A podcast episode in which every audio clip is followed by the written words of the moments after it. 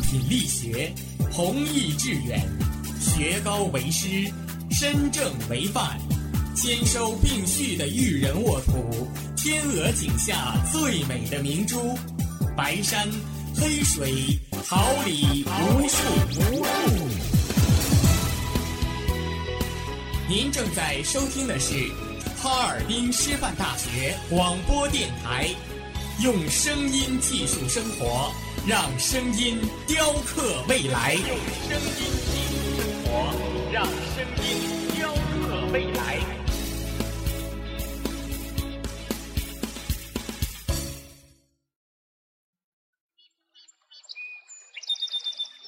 每一天。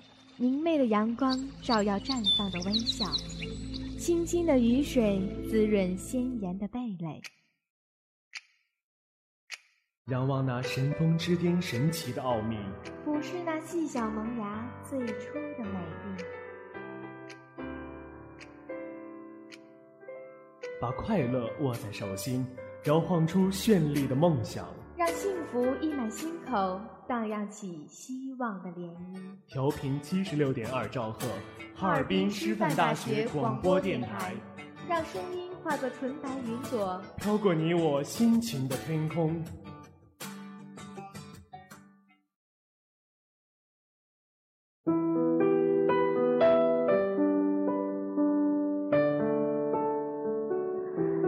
桥流水，江南水乡。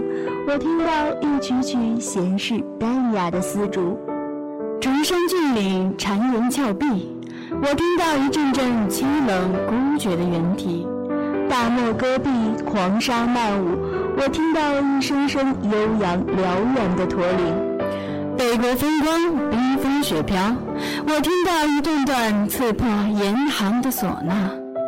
让我们带着耳朵去旅行，游祖国，访异域。一切尽在文化之旅。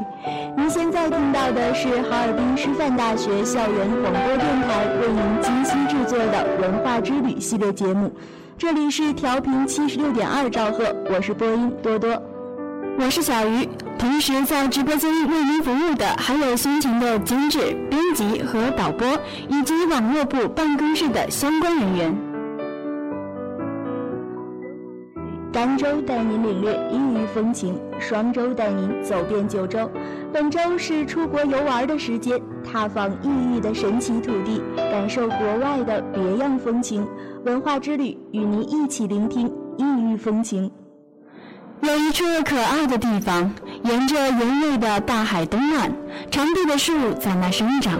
那些起伏的溪谷山岗，我们叫它古老的哥本哈根。一座城市因为一个人而闻名于世，一个人因为一座城市而流芳千古。城市的名字叫做哥本哈根，人的名字叫做安徒生。这个午后，就让我们一起扬帆去童话梦境哥本哈根，开始一次浪漫之旅。哥本哈根是北欧最大的城市，但城市的景观却充满小桥流水的温情。哥本哈根有厚重的历史，但城市中却充满轻快欢乐的节奏。哥本哈根拥有深厚的文化底蕴，但它却绝不繁复，一切都是简约温暖的。它很酷，这不仅仅是指城市的温度，更是指城市的风格。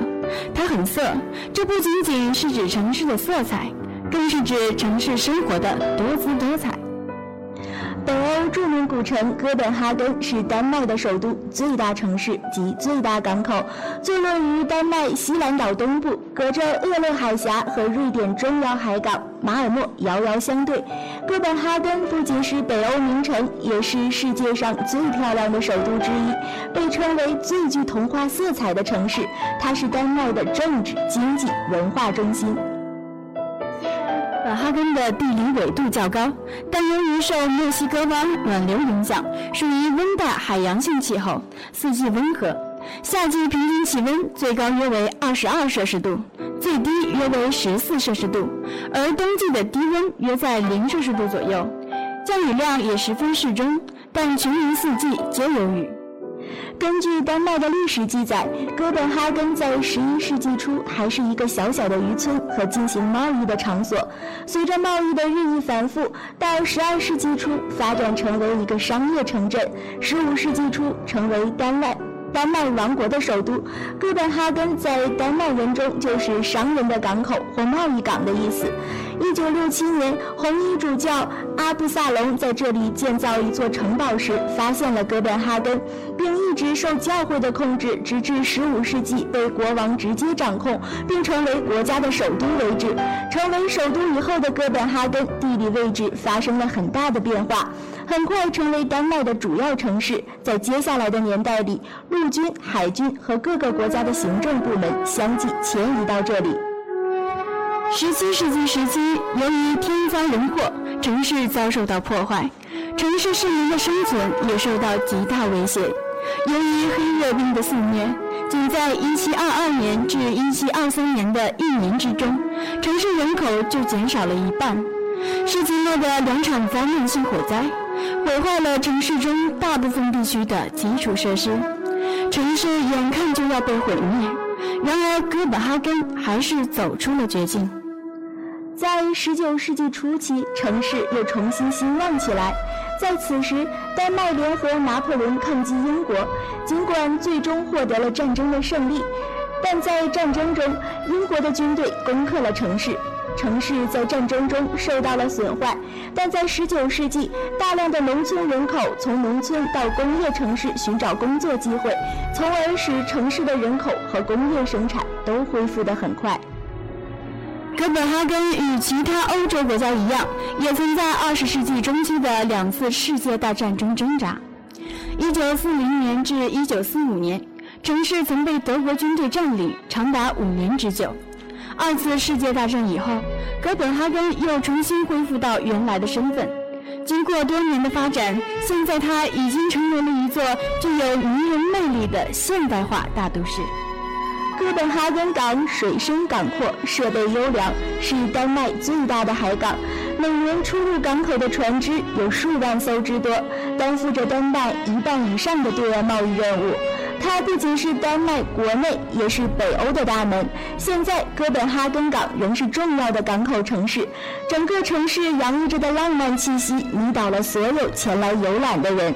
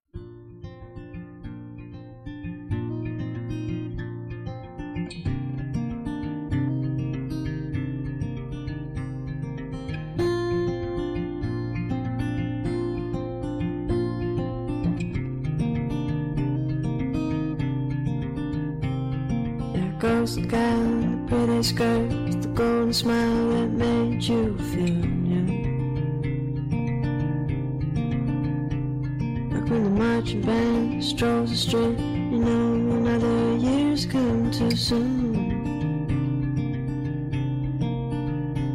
So you took her hand, she gave her love, and sent you to the moon. And they spoke the words of a gentleman. Can I have this dance with you? Can I share this dance with you?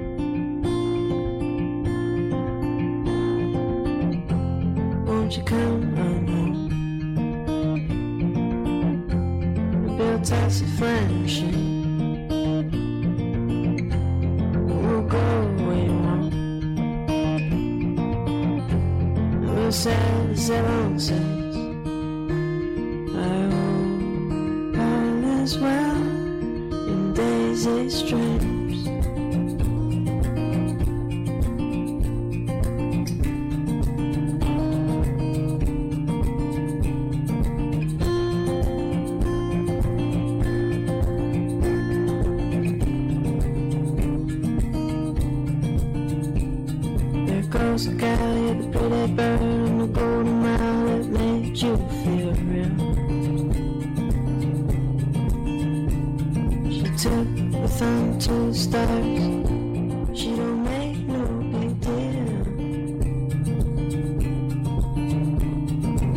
And there she sits within big old fields of daisies and wheels.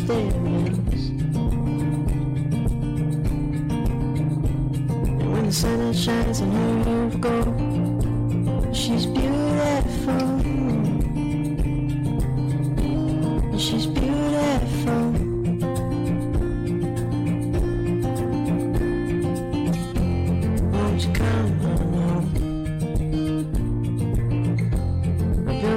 Testifying machine.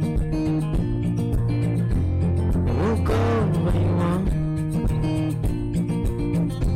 We'll sell the seven seas.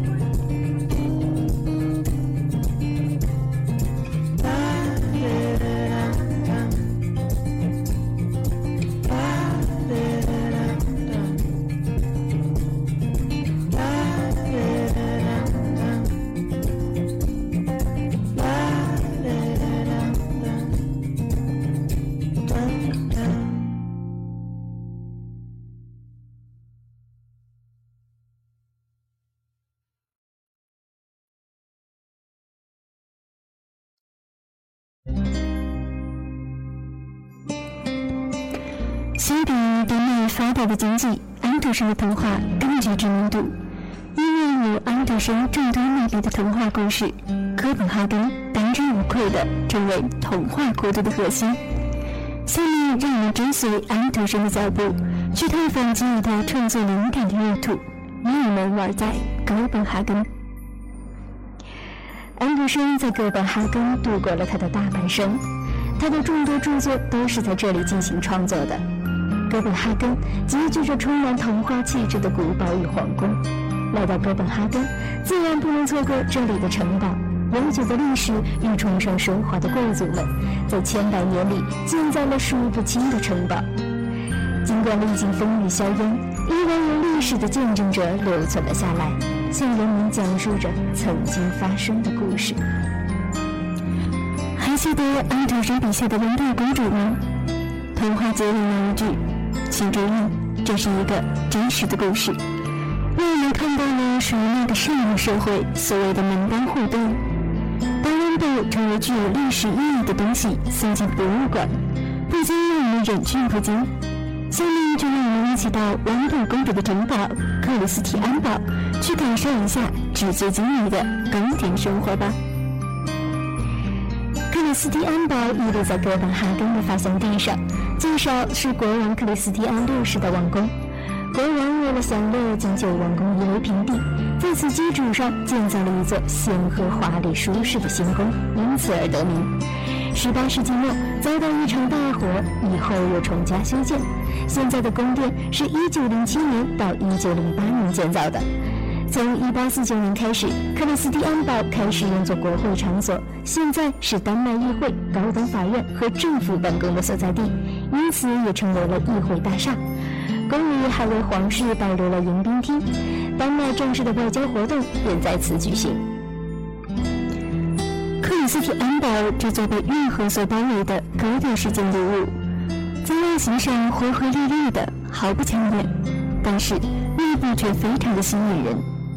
入口处的简易大厅是素色的白色，地面铺着白色两灰的大理石，大厅的柱子由六尊巨型的大理石雕像托着。游客们进入大厅时，必须在鞋子上面再套上一双蓝色或者红色的拖鞋，用以保护地面。克里斯蒂安堡的大厅十分豪华、高贵和有气派。除了铺住明铸的红色地毡外，所有厅的装潢都用白和金黄两种颜色。二楼上有很多房间，每一个房间里的陈设都极尽堂皇豪华之能事，并且每一间都有每一间的用途，不同用途的房间就有不同的装饰。在克里斯蒂安堡外的广场中间，有一具具有瑞典国王费德勒基什的雕像。广场旁边有古交易所，是建造于1619年的荷兰文化复兴式建筑。它的顶部是造型独特的龙尾塔，尖尖屋顶顶着四条巨龙。阳光温暖的午后，古堡在余晖中静默而又深沉，无声地叙述着过往。漫步在古堡里的广场，不禁让人产生一种美妙的想法：穿一些华丽的长裙，携手俊秀的王子。演绎一场唯美动人的爱情故事。哥本哈根另外一个著名的古堡就是阿玛林堡。阿玛林堡宫由环绕阿玛林堡广场的四座相同样式的建筑组成，现在是丹麦王宫的所在地。最早这里是四个贵族的府邸，在皇宫克里斯蒂安堡1749年被大火摧毁后，丹麦皇室迁住于此，所以成了皇室的正式宫邸。阿玛林堡的广场并不大，中间是一七六八年建成的丹麦国王腓德烈五世的旗像。来阿玛林堡，可千万别错过皇家卫队的换岗仪式。每天中午十二点，皇家卫队换岗仪式在阿马林堡宫正式开始。这些皇家卫队士兵身着复古军装，迈着整齐划一的步伐，从兵营来到广场举行换岗仪式。他们的装束、动作、表情都是那样的严谨威武，当然还有点可爱。虽说这样的换岗仪式比起白金汉宫相去甚远，但这样简单的风格与符合丹麦简约的特点，还是值得一看的。我曾经读过这样一首小诗：古老的玫瑰花园，传说里面有朵永不凋谢的玫瑰。我跋涉千里，背包里都是没有寄出的信。我曾轻唤你的名字，背包却越来越重。思念像是件永远也织不完的毛衣。我没有找到那朵花，我无法将那刹那的芳华别在你美丽的发间。每个路人都会在此停住，为爱人折下一支刚刚盛开的玫瑰。相传这首小诗是丹麦国王克里斯蒂安四世为自己心仪的女子所作，他们恩爱的故事更是一段佳话。国王为了向自己的爱人表达他炽热而忠贞的爱意，在1606年建造了玫瑰堡。玫瑰堡由城堡和花园组成，被人们称作“国王的花园”。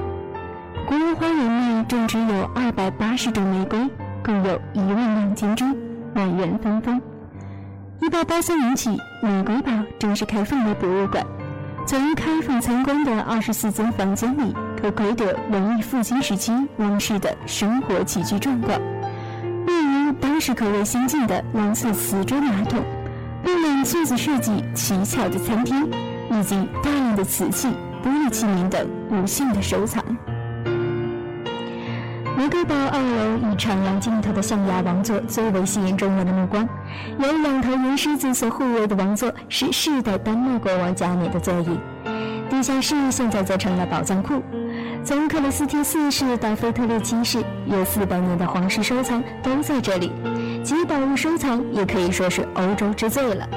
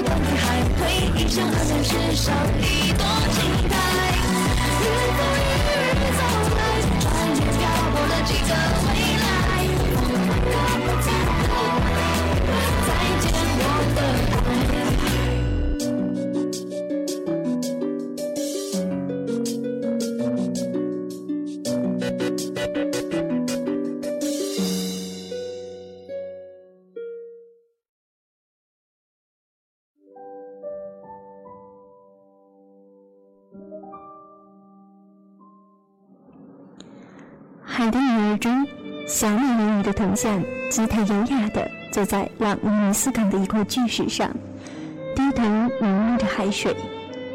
这座铜像之所以会传颂于世，主要是它以安徒生的美人鱼故事为背景。美人鱼故事是叙述一条多情的美人鱼在偶然的机会中救起了一位落海昏迷的王子，并且一缕锦丝系上心头。但是苦于人海相隔，不能再见王子，就哀求海中美丽的巫师赐给他灵药，服后游上海滩，坐在石上，痴痴地等待着。到了时限一过，灵药失效，仍然不见王子的踪影，他就化作了美人鱼，对海而泣。现在，这条小美人鱼的铜像孤零零地坐在港边的大石头上。任凭风吹日晒，雨打雪风，永远痴痴地遥望前方。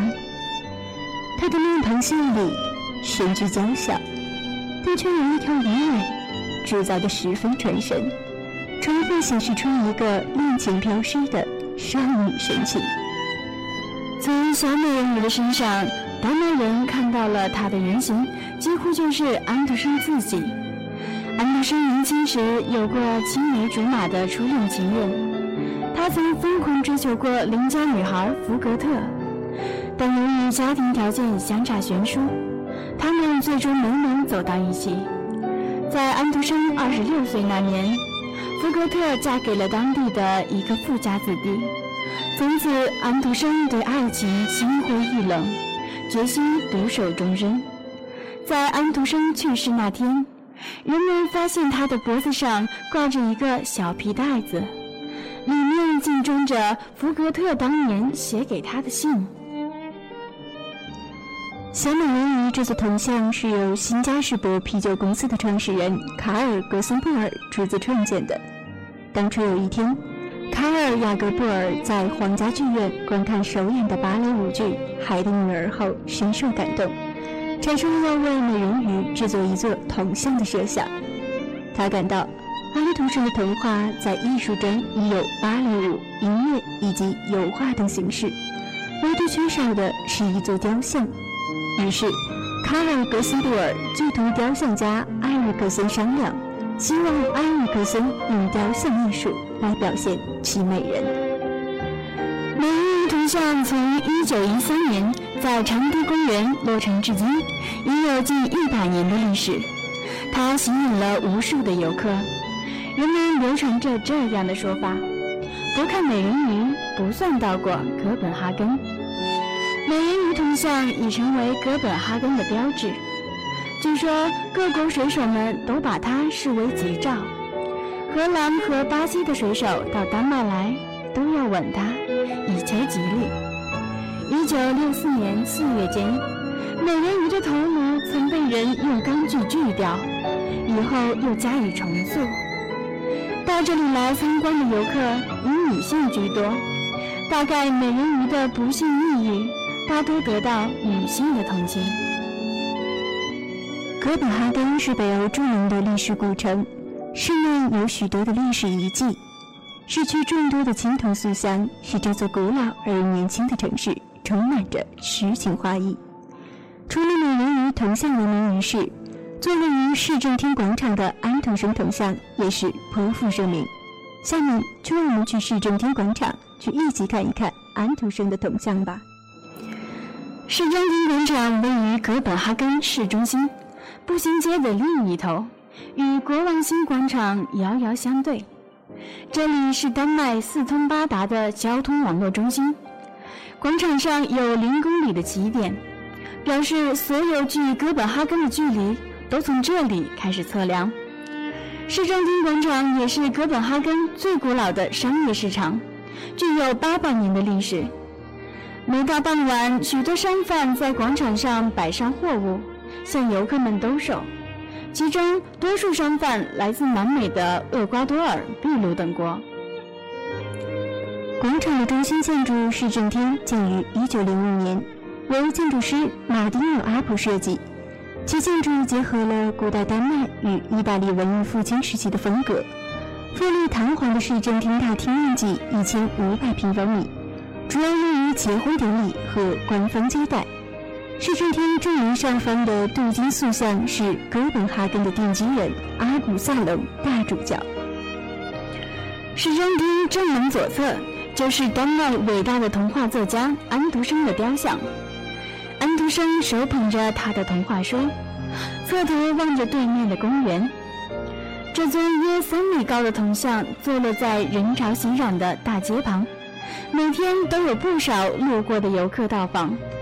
游客们会抬起头，瞻仰大师的面容，与童话大师合影握手，沾染一下大师的气息。许多重大活动都在市政厅广场举行。一九四五年五月，十万人在此聚集，庆祝丹麦从德国的占领中得以解放。一九九二年夏天，丹麦国家足球队获得欧洲冠军时，又有十万人在此狂欢庆祝。位于市中心的中央车站东北侧，步行十分钟即可到达。在中央门的上方，还可以看到著名的世界钟。该钟有十三套机械装置同时运行，显示全球各地时间以及各种天文时间，还可以显示行星的位置呢。世界钟前后历时四十年才制造出来。总共使用了一万零五种零件，四百五十五个齿轮，十一套钟锤。有些零件每秒钟转动一次，有些零件转动一次却需要两万五千年。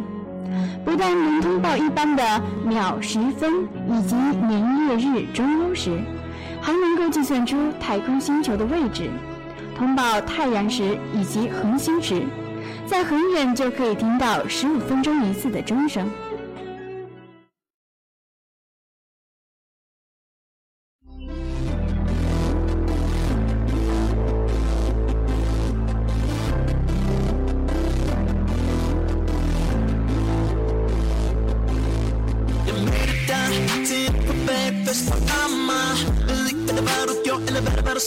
med mig. Jeg er lige her, lige der hvor er der snor Jeg fik mig til at sige dig, gør det du foregår. Du er ener, men det ved du jo godt Efter kun en nat, ja, så var jeg solgt I'm a fucking prinsesse. Ligesom en livsskole, Martin og Victoria.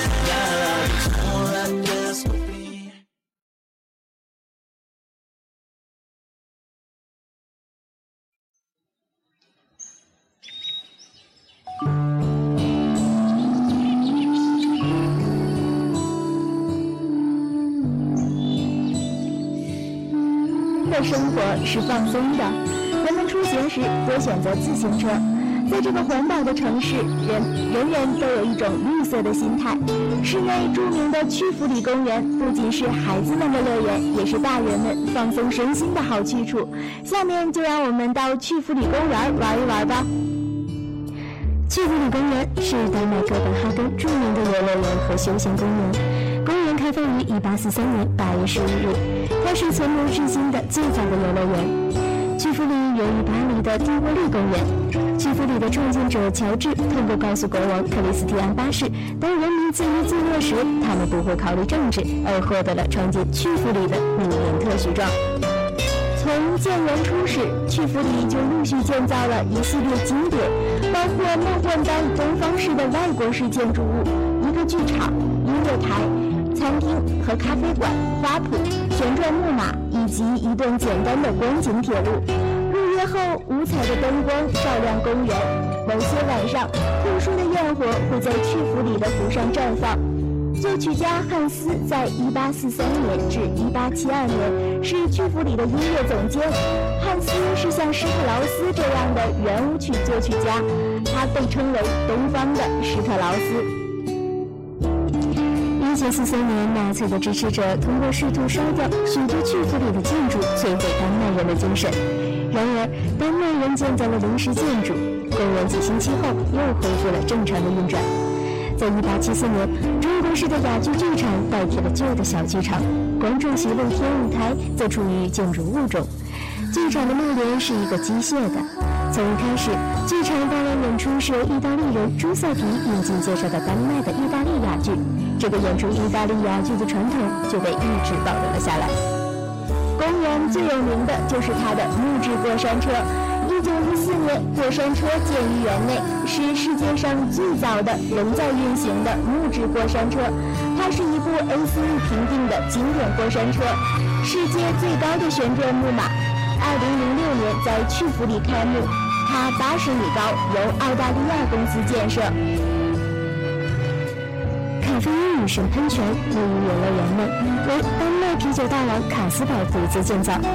这座长方形的喷水池是为了纪念女神卡菲因所设立的。西兰岛及今日的哥本哈根，传说为女神卡菲因所开发建立的。上帝命女神下凡建国，言明一日之内所能开发多少的土地，便可拥有多少的土地。于是，女神就将四个儿子变成四条牛，鞭策这些牛努力工作。所开发的土地，即是今日的挪威、瑞典、芬兰、丹麦四个北欧国家。喷水池中顶端的水流沿着水滴一层一层往下流，形成小型的瀑布。卡菲因女神雕像手执皮鞭，神态严肃且目光坚定地驱责着前面的四条水牛雕像。水牛鼻子上所喷出的几道水柱和池中一条巨蟒喷出的水雾，形成如神话般的美丽景象。整个喷泉池子显得丰富生动，让人回忆这美丽的传说。在曲阜里玩够了，就让我们一起来晒晒北欧的阳光。在哥本哈根有世界上第步行街斯特雷伊艾，那琳琅满目的商品也会让并不喜欢购物的人为之心动。这条长达1.2公里的步行街位于哥本哈根市中心，始建于17世纪，是世界上最长的步行街。这条贯穿着哥本哈根最重要的建筑物和政治商贸中心，是在丹麦举足轻重。它不仅是一条街道，在它的两头、两侧及中央连接着一个又一个广场、著名建筑和特色商场。全街约有二百多家商店，店铺鳞次栉比，各具特色，令人目不暇接。既有百年老店、皇家商场，也有众多风格古朴的小店。步行街东起国王新广场，西至哥本哈根市政广场。中间还有大型露天广场阿贝广场。从国王新广场开始步行的步行街，第一条街为具有众多古老建筑的东街，沿街走到步行街的心脏中心阿麦广场。广场中心有一座建于荷兰文艺复兴时期的喷泉，喷泉周围经常有人在此举行集会。阿麦广场的六号是一座荷兰文艺复兴式建筑，建于1606年，是闻名于世的哥本哈根皇家陶瓷厂。橱窗里陈列着各种各样的丹麦工艺美术品，琳琅满目，任人观赏。阿麦广场的右侧是另一座古老的步行街商场，左侧靠近霍伊布罗广场，从那里可以观赏到带有克里斯汀岛的宫廷岛全景。过了阿麦广场，步行街的名字便成为维莫尔斯卡夫特街。再往前走便是新街，新街交叉的是一个长形广场，其右边的一半叫做老广场，左边的一半叫做新广场。步行街即从这两个广场正中间穿过。老广场是哥本哈根最古老的市场，在中世纪时一度是城区的中心。这两个广场中间的地段是哥本哈根的老市政厅所在地。此外，第九号街上还建有1864年竣工的香烟博物馆。现在，除了保留一小部分房屋用于出售香烟外，其他建筑都用于展示香烟文化。该博物馆被誉为欧洲最美丽的香烟收藏博物馆。步行街上，商店一家挨着一家，游客几乎可以在这里买到任何想要的东西。餐馆林立两边，逛得累了，随处可以找到一家咖啡店，坐下来小憩，享受一下哥本哈根的美丽景色。不过需要知道的是，步行街并不是哥本哈根的一个街名，所以在地图册上是找不到步行街的。但随便问哥本哈人、哥本哈根人，就能得到一个明确的答案。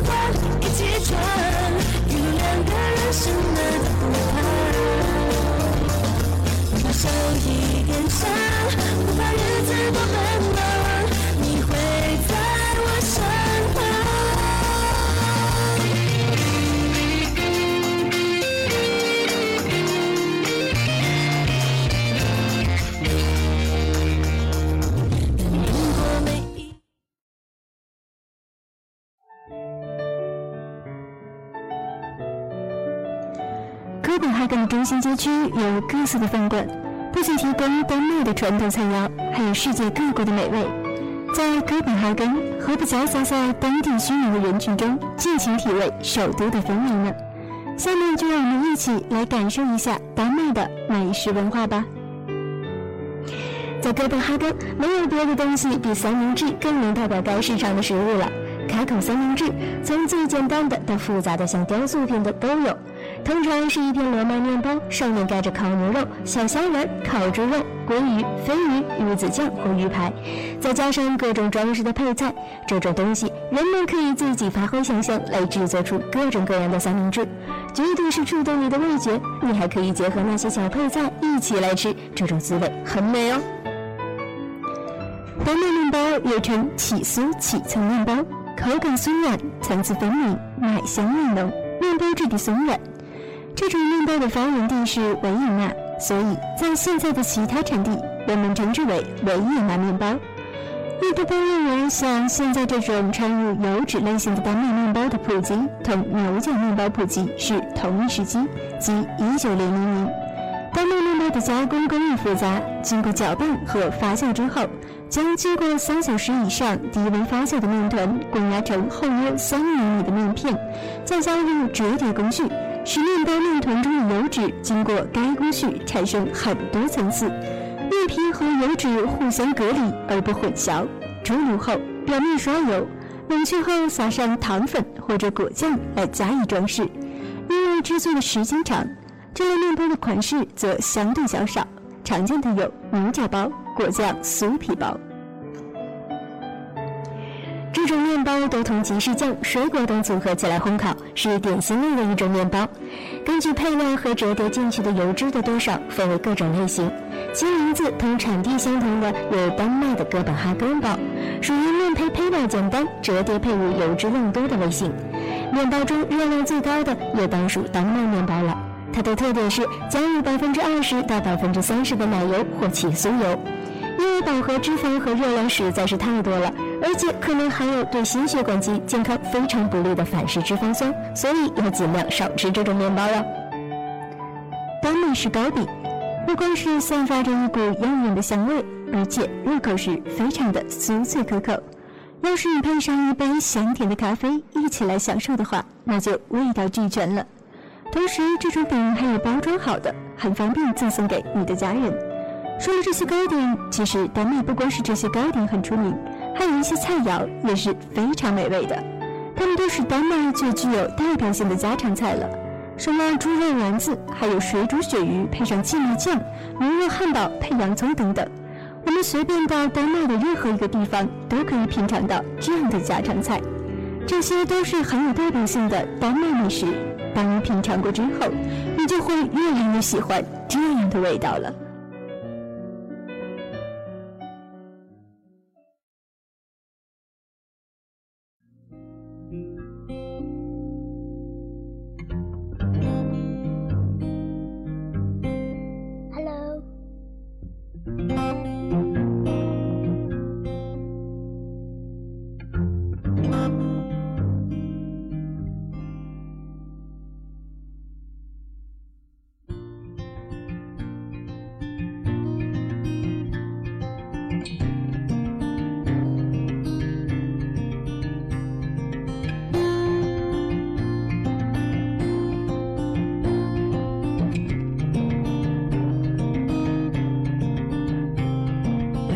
The guy the pretty skirt the golden smile that made you feel new.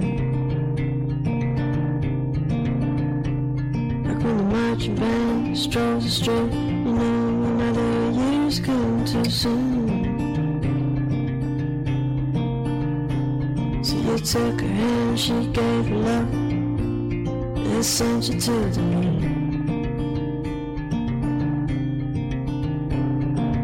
Spoke the words of a gentleman. Can I have this dance with you? Can I share this dance with you?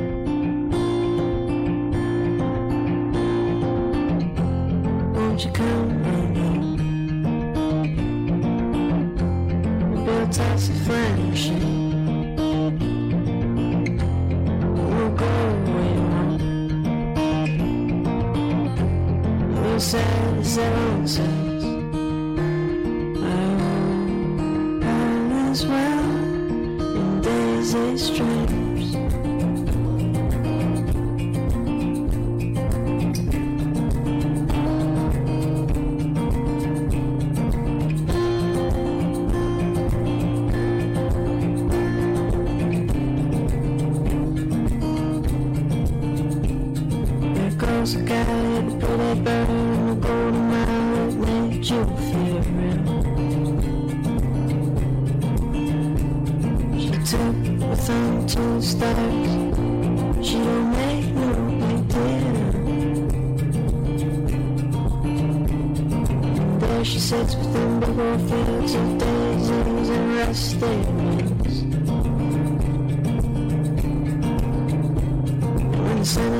thousand.